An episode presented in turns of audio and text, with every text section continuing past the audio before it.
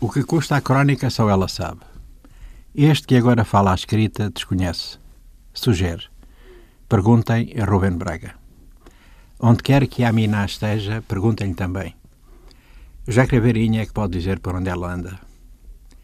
O que convém é que ela, embora esteja mergulhada no tempo, sua aparente e imediata circunstância, seus recessos e segredos o transcenda, dizendo ao tempo. Porque é às avessas, coruscante nas frases, seu encadeamento, seu ritmo, suas ideias. Que seja só um mote e variações. O estampido de um revólver é condição essencial para que o seu silêncio invoque o étimo, a palavra de onde vem, esse deus grego que devorou os filhos. Isso não aconteceu só na mitologia, aquela da Ática. A verdade é que temos esse devorismo conosco. E todos os dias, em todas as geografias, o banquete vem sendo servido.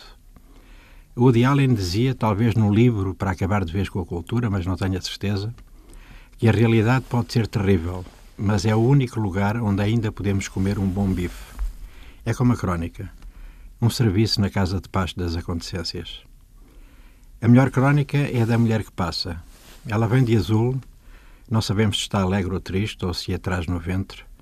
Vem e o passeio ondeia e o brilho nos matos das muitas solidões metamorfoseia sem água que corre e os bichos curvam-se na margem para a saudar. E se for noite, o dia nasce e a cacimba dissipa-se nas suas mãos para que os olhos possam ver todas as cores. O vermelho incendiado dos cajus maduros, o olor verde da casa onde todos os lugares se encontram num único ponto, como um girassol laranja aos gomos. Só então a crónica pode dizer o tempo que não há, a sua dança entre lugares, o nosso desencontro, o labirinto que começa e a realidade transfigurada.